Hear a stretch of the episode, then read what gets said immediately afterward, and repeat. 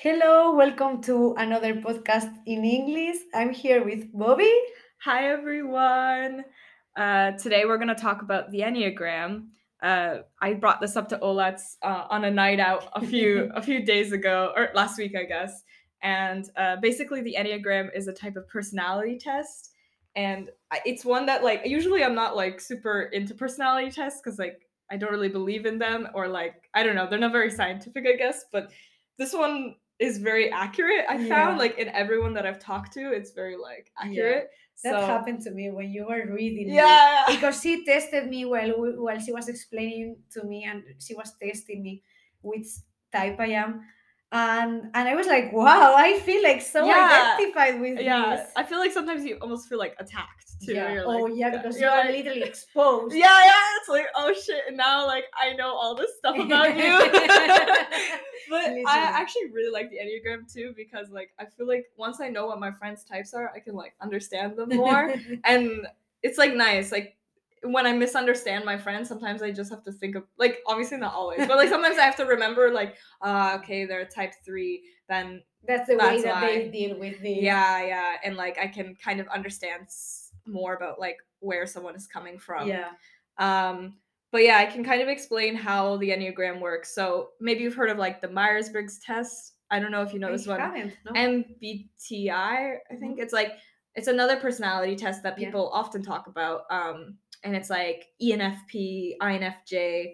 It's like E is like for intro, extrovert, introvert. Oh, you told me. yeah, yeah. So there's that one, and that one is like the most famous one, I think. But this one, I feel like people don't know about the Enneagram for some reason, even though like I think it's way better than uh, Myers Briggs because Myers Briggs like describes you, but it doesn't really give you places to go. But I think the Enneagram, like they actually like all the things that I've read, they're kind of telling you like how, how to, grow. deal or how Yeah. to improve over that. Yeah, Oh, but the nice. Myers Briggs, it feels like it's just telling you like this is who you are, and it doesn't really tell you like How it's to deal Yeah, yeah, it's just describing Oh. you.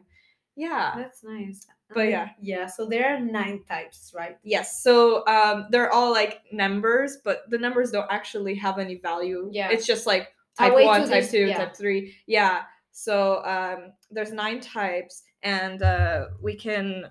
We can say a little bit of Yeah. type. There's like they're pretty like there's a lot to say, but we can just talk about uh, kind of like their core motivation, and that's kind of what the base of the enneagram is. It's Yeah. based on your core motivation and Yeah. fear. Yeah, so like that, each of you just identify. Maybe you can identify which could be your type. I actually, by reading this, I could say that I'm more leaning more towards like three types. So Yeah, yeah. I think like that's why you ha- usually have to take a test. yeah, to know or- exactly. Or you can do my special Instagram thing where I make you read a bunch of things and then I and then type. Yeah. Um, but okay, I'll start with type one and just go through them. Uh, so type one is I want to be good. Type two is I want to be loved. Type three, I want to be valuable. Type four, I want to be authentic. Type five, I want to be competent. Type six, I want to be secure. Type seven, I want to be satisfied. Type eight, I want to be independent. And type nine, I want to be at peace. Yeah. So that's like the core motivation kind of for each type. And Mm. I mean, you can, it kind of comes about in different ways for different people. So that's Yeah. just like an overview.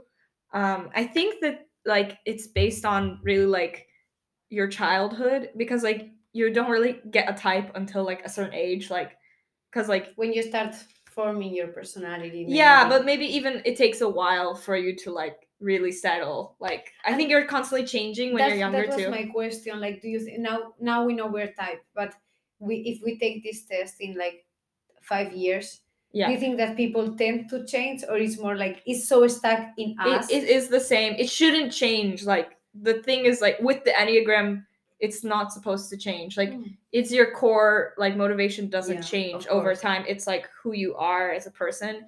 And it's like usually from like a childhood wounds or like things Yeah. messages you received as a kid that makes you feel this way. okay. Yeah. So like maybe if something crazy traumatic happened to you and you just like changes completely as a person, but that's yeah, very no, unlikely. Yeah, exactly. It's not unlikely. Um, it's better if it doesn't happen. yeah probably yeah so i think uh yeah like i think people always wonder or like oh can i be more than one type but no you're only one type and you don't change that type Okay. once you're that like that's what you are That's really interesting. yeah um so we kind of typed you Yeah. uh and it's kind of funny because we're the same type We are type the same type. Yeah. Actually, when we you did the test on me, you were like, "Yeah, I think that you could be." I don't know if you said that we are type. Like, Yeah. I don't know if you told me that I could be also type one, but you also were like, "I think that you could be." I think you told me type one and four.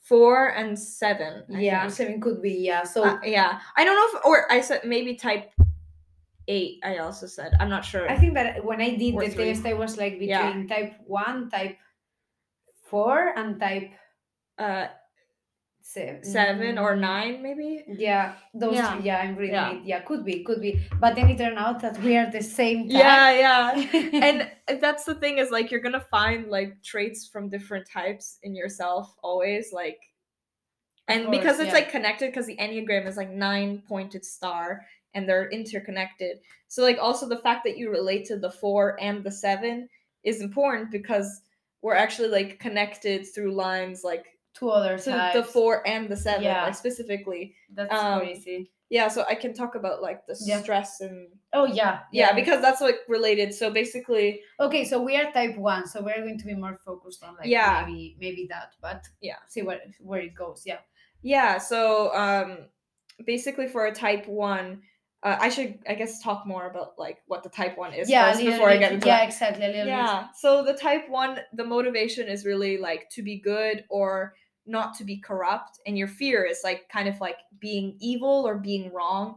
So like this can kind of come around in different ways, like Mhm. manifest in different ways I think in people like it's bit. not I mean, necessary. we're really different people. yeah, of course. So like Even though we have a lot in common, we Yeah, yeah. like different people. and like what you believe to be good and right is Awesome. really varies like you know very bad people could still be type ones and like think that they're like striving for what's good or maybe like if you had like really high standards like or your parents gave you really high standards as a kid for you being right is being successful or being like yeah, yeah yeah, that's true. Oh, that's a really good point. Yeah. yeah. so it's uh it depends on the person too and like it's not always focused on like making the world a better place sometimes it's like very internal like Mhm. making yourself a better person or it's very external where you're like i need to change i need to save the planet i need to change the world which i feel like it kind of is for me like it, it's gone back and forth where it's like i have to save the world or i have to like Or I have to do something good or i have to be a better person personally yeah. yeah so i think it can be both Yeah, I don't know. mean, it's not like a s- exact thing. So it as it involves, it's like a wide variety inside the type of things Yeah. that could be seen as good or bad. Or, or yeah because uh, again at the end of the day it's like subjective what is good and what is bad so Yeah. like in your own head and that's another problem i think that like ones really suffer from is like we kind of feel so strongly that something is good or bad and we think it's logical. Yeah. and we're like yes this is obviously good because of or like this is obviously the right thing because of this this this Yeah. but we're like actually ba- like working more off feelings than we want to admit like yeah. we're not so logical as we As think we, are Oh. yeah which is something like i feel like i constantly have to remember like Yeah, I feel a little bit exposed. i'm sorry but yeah I'm like, yeah, like because sometimes most of the times for me it's like, yeah, I would. I mean, I I do remind to myself that not all of us were the same, so we don't act yeah the same because sometimes I'm like, no, I I wouldn't have done this, you know. Imagine like yeah bailing on a on a friend for whatever reason. I'm Yeah. I'm like I wouldn't have done this. But then I also think like, okay, maybe like yeah not everyone thinks the same way. And yeah yeah, that's something I need to remind myself of. yeah i feel that too or like i don't know like like i get so annoyed when people are always late and i'm like Same. To me, I think- time. yeah i think You're this is the one wasting my time. Yes, no.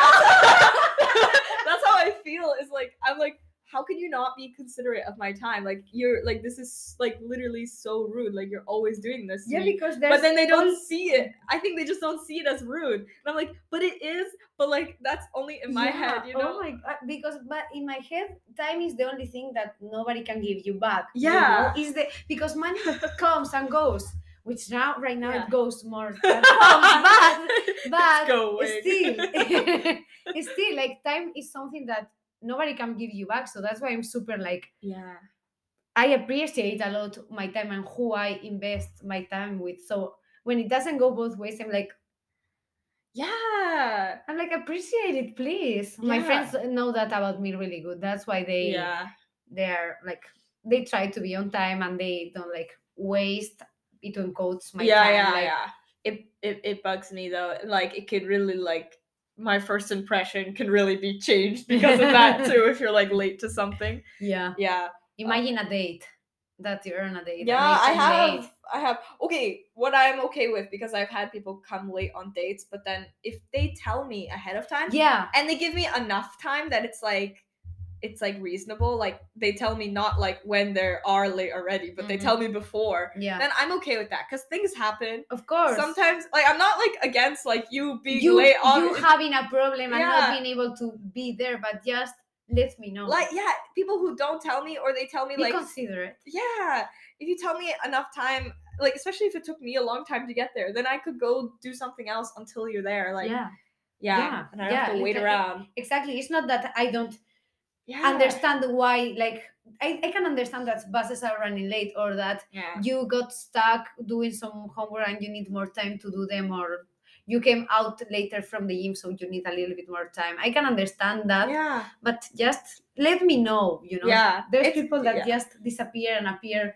15 minutes later and i'm like no, just tell me or like and like don't make it a habit. You know, yeah like Yeah. yeah. yeah Anyways, that's a type. That's a type one Yeah. tendency. I think we're really like be punctual. yeah But yeah, I feel like the stereotypes of the type one, well, they're kind of true, but like basically because the type one is very perfectionist, like we're kind of like known as like oh like the clean freaks the people that are super neat um are like really like detail oriented which is true like or like my more obsessed over control right yeah My- yeah yeah a little bit controlling uh Yeah. life. I, I see that if you open my Google Calendar, I have like things on my Google Calendar. like, Yeah, I need to do this and this. And yeah this. yeah but like yeah it's nice like like i think ones are trying to organize oh i just remembered another thing is like ones are also there's like um it's like another thing where like the enneagram is often grouped into like three things and one of the groupings is like kind of like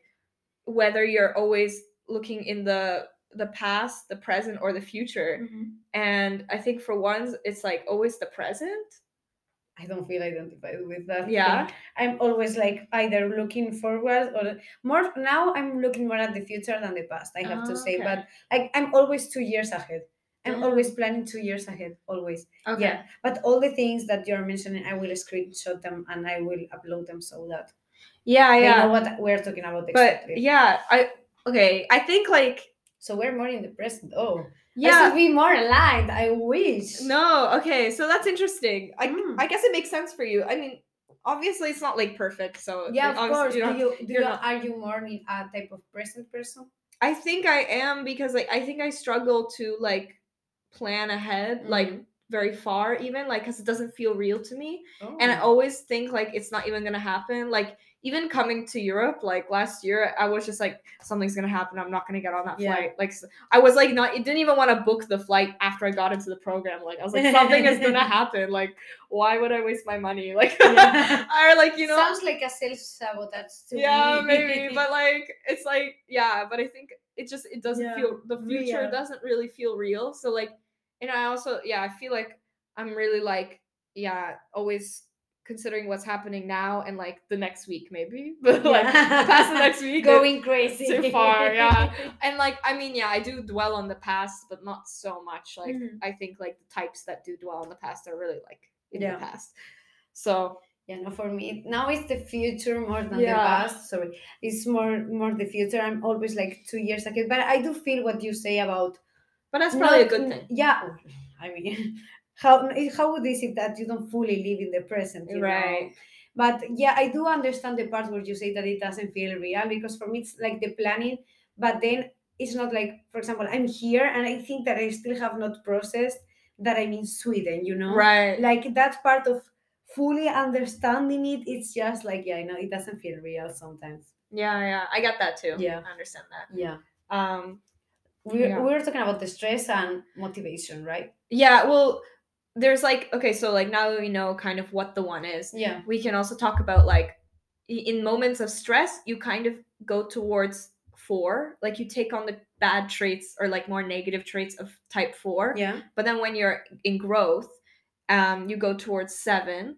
So just to recap, the four is kind of like known as like the tortured artist, or they're like kind of moody. So a lot of thoughts that you probably have when you're like feeling more stressed or upset or something is like nobody understands me, or like I think you tend to like kind of isolate yourself from others, or like mm, I don't know, Like I'm Ye- the black sheep of the yeah, family, kind of. you're like no, yeah, like uh, nobody under, yeah, nobody understands, and like That's my uh, I nobody can help me, and like uh, yeah. or like feeling like you have to express yourself maybe in creatively. Like I, th- I feel like I feel like sometimes more creative Mhm. when, When I'm like kind of upset, yeah. or I'm like I just have to do something to like express. Yeah. You know, I I make playlists on Spotify.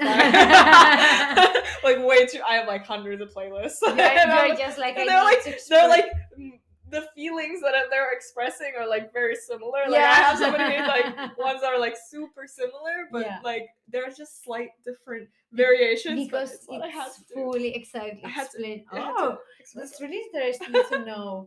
I don't know. I'm I, I like to write. So no, when I'm I'm going to come out super dramatic here. Uh-huh. But when I'm sad, I'm I express myself, but more like either try to communicate it like through writing Yeah. or like sometimes I even I even record myself like explaining why I'm mad at the situation. Wow. But it's more like I do need to express it, but it's more also or either call someone.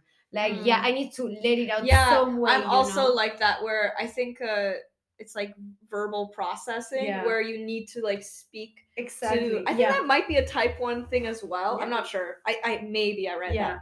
But like like where you just need to let it out. Sometimes you need to rant.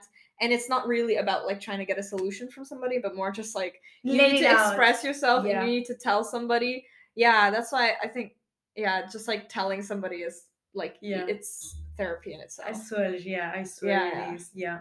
Or writing it down. yeah, I feel like journaling is also like Mhm. super yeah. angsty thing. but it's good. It's good. And about the growth. Yeah, so the type 7 is more like they're kind of the spontaneous carefree type.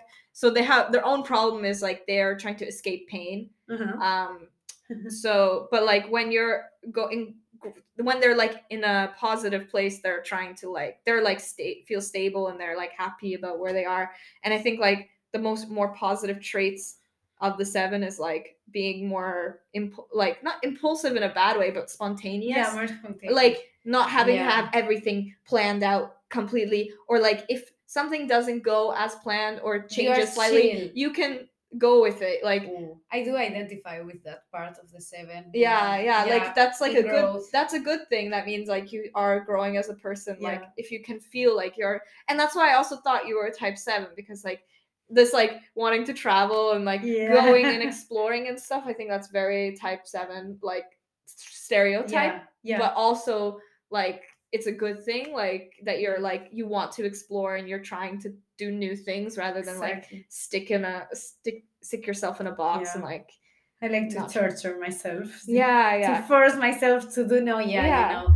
I love that traveling. But yeah, they I it, that's align with me, that part of just Yeah. like when I'm when I'm in my like happiest or like my highest version of myself, it's more like yeah less planning, you know, more chill. Like, Yeah. yeah, let's do whatever. Like, I'm down, something goes wrong, and it's like, okay, like, yeah we will figure it out. It's fine. Yeah. yeah that was me in Guatemala. It was like my highest version because I don't know. You go to a place with no expect, nobody has expectations of you. So I think that's that's where I could feel that I could be myself. Mm. So and that was like that description was how I felt. Literally, like I felt like in that growing version of, of like more free, more Yeah, spontaneous.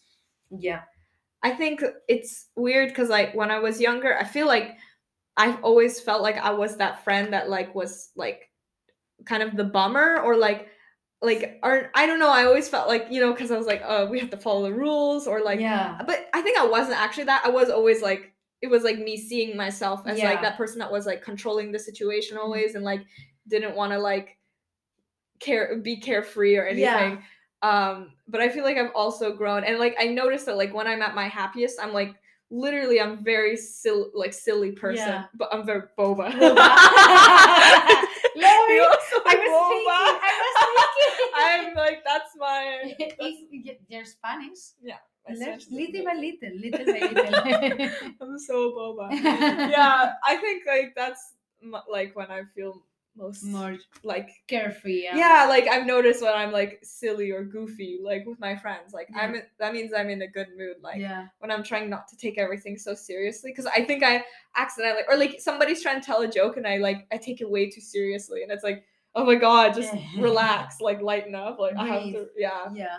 um, yeah, But that's good. I mean, in the end, it's just Yeah. like discovering what yeah, that, for example, now that I know this, I know like I can understand myself better too, you know? Like, Mhm. okay, if I feel like this means I'm more really like growing, you know, this is where I'm, I'm at, at my best. So I should try to look for that, you know, look Yeah. for that moment of like being more carefree. yeah, and, yeah. And also like I feel like it helps also when you're in your like lower moments too to like remember that like oh yeah I'm kind of like this because I'm a type one. Like, I because the other thing about type one, which is I did I brought up to you, um, was that we have an inner critic. So it's like a basically like a voice in your head constantly telling you what you should be doing, what Yeah. you're doing wrong. yeah. And like like a lot of type ones are always surprised to know that not everybody has this. Like yeah. you think you think everybody has this voice in their head, but it's not true. it's I mean, like some people do, like that aren't type ones, but like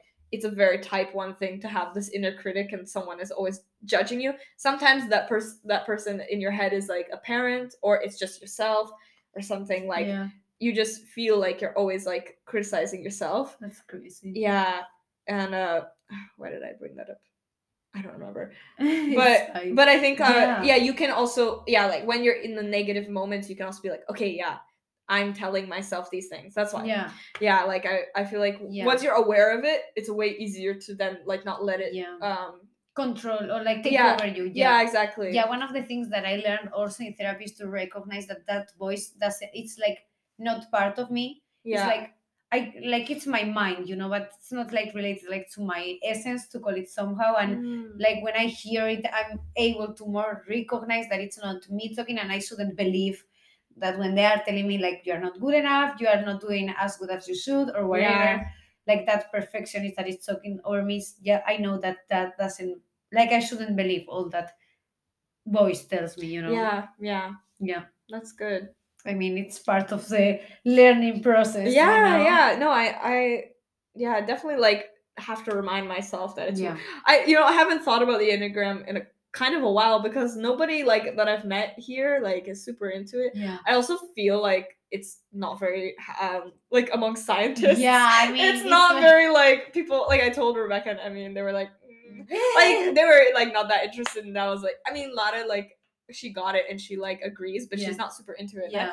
I, really think like like my best friend Maria Yeah. like she's in she was humanities and Yeah. stuff. I feel like people are more open and like I mean I I'm a scientist but I still like I You think it's like the valuable. wings, right? You have like those branches of you that you are just yeah open yeah and like i don't know I, I i like know that it's not maybe it's not real but like people do apply it in therapy like there's even therapists that use the enneagram to to.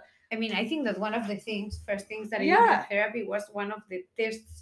Yeah your see- therapist sent you an yeah, enneagram test yeah. Was it an enneagram? Yeah, I yeah, remember yeah. I think I me. showed you the test Yeah, yeah. right? I think yeah, and I it was the first things that she told me to do is yeah to see which type I am.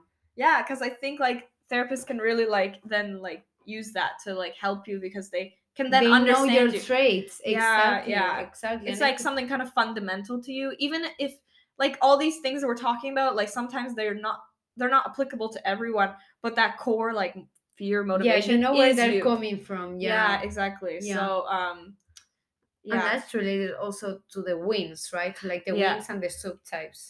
yeah yeah i can bring up like there's like so many more layers to the enneagram so there's the wings which is like basically the two numbers on either side of you you take on some of their traits as well so for a one it's like nine and two uh, but like for uh, five it's like six and four Yeah. so i identify like mostly one wing two because like the two wing is more dominant for me but like i also have a nine wing but like uh for me the two is like The they're yeah they're usually more extroverted they're more passionate they can be a little bit critical but like the nine wing is more like cool reserved Yeah. uh kind of more like intellectual Yeah. um or judgmental even uh yeah like I, I I think like both of us are wing Yeah. wing too. too. It's like yeah, pretty yeah. obvious. Like especially if you're extroverted, like I think like that's the big thing is like if you're an extrovert, you're probably wing two. Yeah. If you're an introvert, you're wing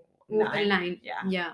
That's really interesting. Yeah. And it's also like helping you to understand more of like yourself. Yeah, yeah. the process.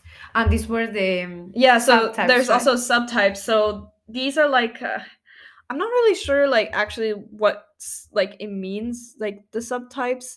Oh yeah, it's like your instincts, I guess. Oh, okay. Um, so there's three subtypes for every each type, and there's a social one, and then there's a okay, it's called like a sexual one, but it's not related to sex. Sometimes they also call it the intimate subtype, yeah. and then there's self-preservation um, subtype. Yeah. So uh, we went through. We can talk about like for the one. So the social one is kind of they're like the teacher.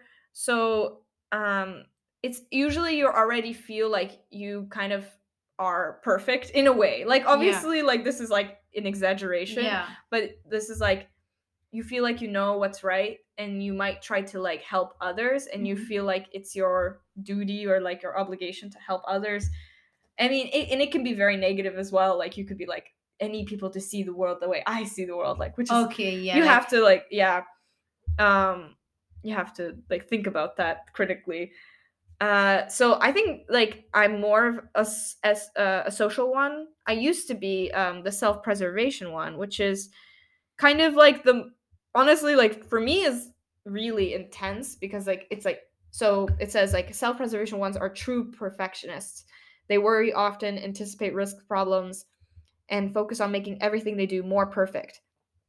And they're and also like very hard on themselves. So i feel yeah, like that's the me. self-preservation one i don't know. I mean technically like you have all three subtypes but one is the strongest and one is weaker and then one's in the middle. Um but i think like self-preservation sounds really bad to me Yeah. I don't know. I, this is how I felt like I was when I first like learned about the Enneagram, Yeah. which was maybe like three years ago Mhm. or four years ago, actually. Oh. Yeah. Um, and I was like, I felt really strong. Like I Connected identified to this one. really strongly, but like now I think. Okay.